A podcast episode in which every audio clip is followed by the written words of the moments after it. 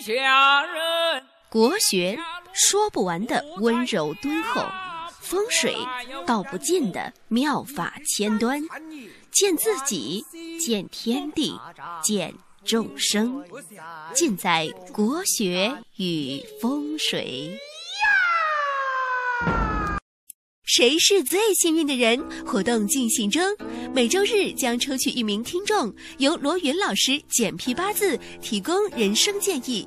参与方式：发送生日、生时和赞美主播的一句话到微信公众账号“发发发八九八九”。万一是你呢？大家好，欢迎大家收听《国学与风水》，我是罗云广直。今天呢，为大家送上迟到的祝福。祝大家新年快乐，恭喜发财！那很多人呢，马上也该发年终奖了，腰包也鼓起来了。有许多人就喜欢给自己置办一些珠宝、首饰什么的，比如说买一些翡翠啊、钻石啊。钻石恒久远，一颗永流传。这是通灵翠钻的广告词，非常的深入人心。那一些人呢，就把它改了一下，说钻石恒久远，一颗就破产，形容钻石呢是非常昂贵的东西。那我也为钻石，呃，做了一个广告词，说一颗钻石的后面就是一颗芳心，大家觉得怎么样？是不是这一句广告词也蛮经典的？珠宝，呃，这些东西呢？是具有非常强烈的五行能量场的，这些东西呢，往往都是自然的精华，有的是上万年的地壳运动形成的，比如说钻石；有的呢是吸收了天地日月精华而成。传说珍珠呢，就是千年蚌精，感月生珠。说什么呢？说珍珠是河蚌修炼成精了。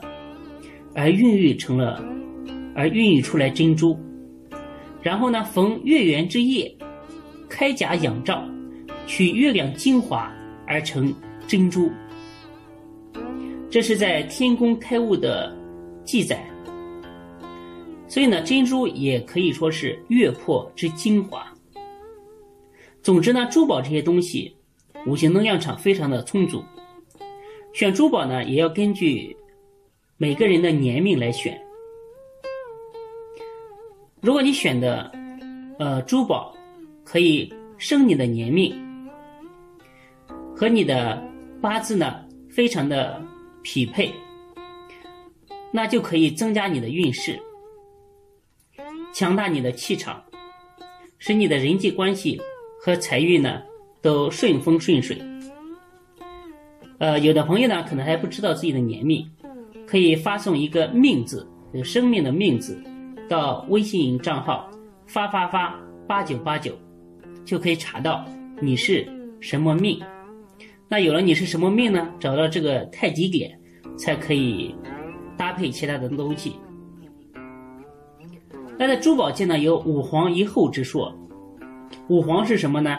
就是皇帝的黄，为钻石、红宝石、蓝宝石。祖母绿和翡翠称为五黄。以后呢，就是宝石里面的皇后是谁呢？是珍珠。基本上我们买宝石的话，都买这一些。当然还有翡翠、珊瑚、象牙、水晶之类的。那我们看一下这些宝石的五行属性和适合的人群。那评判一个。珠宝的评判一个宝石的五行属性，一般从两个方面，一个是从这个宝石所形成的外在的条件，比如说一个宝石，如果它是经过高温高压所形成的，那么相对来讲，它自身的火的能量场就非常的充足。如果一个宝石它是产自于水里面。那它自身的水的能量场就非常的充足，而第二个标准呢，就是根据它的色彩。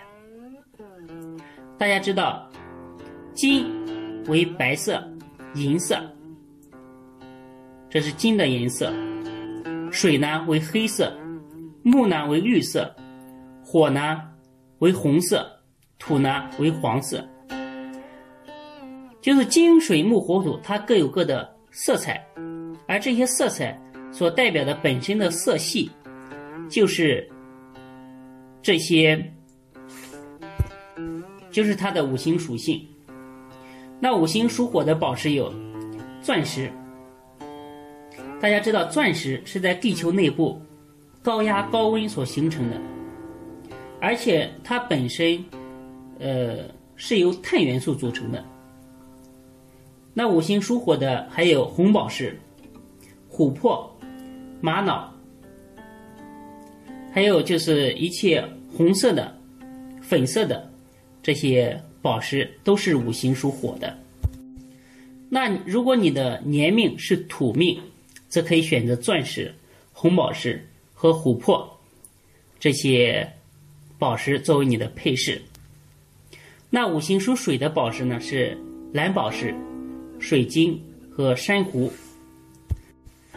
在生活当中呢，也看到很多朋友戴象牙的饰品。其实象牙的。五行呢，从根本上来说也是五行属水的。在中医上讲，肾主骨、造血、生髓。那牙呢，牙齿乃是髓之末，所以呢，凡是牙齿类的饰品，五行一般都属水，或者是黑色的宝石，水的能量场也很大。如果你是木命人，则可以选择它们作为你的配饰。那五行属木的宝石有祖母绿和翡翠。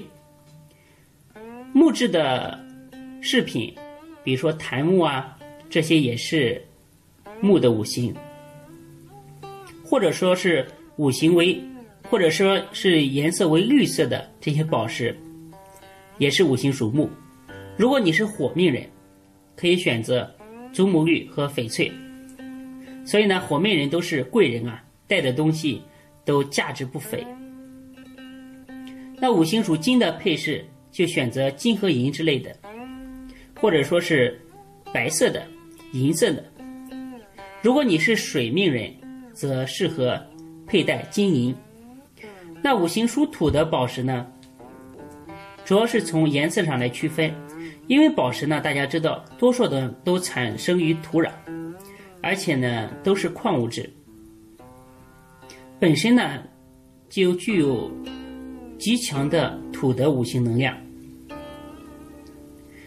大家可以选择黄色的，比如说黄玉、黄钻、黄玛瑙之类的。如果你的年命为金命，则可以选择黄色的宝石来作为配饰。那关于宝石的选择呢？还有一种说法是生辰石也可以参考。生辰石呢是根据你的出生的月份来配上相应的宝石。这由于时间关系呢，我们就不讲了。大家可以加微信公众账号“发发发八九八九”，回复“宝石”两个字来查看你的生辰石。那今天呢，关于如何选择珠宝，就为大家讲到这里。祝愿大家新年快乐！祝愿大家财运越来越好！谢谢大家。